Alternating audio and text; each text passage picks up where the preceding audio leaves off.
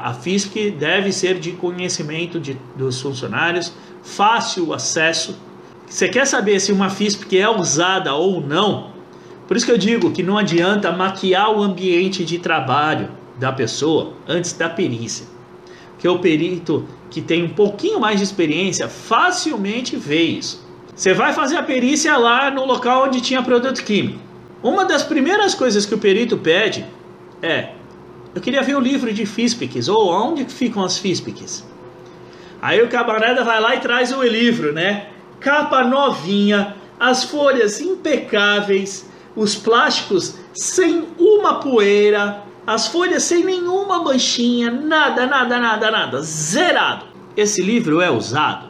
Se não é usado, significa que os trabalhadores não estão acessando a FISPIC. A FISPIC deve estar no ambiente de trabalho para ser acessada pelos funcionários.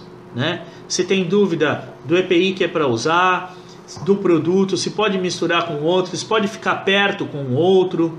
Né? Então a FISPIC ela deve ser, até mesmo para os treinamentos, né? inclusive de DDS.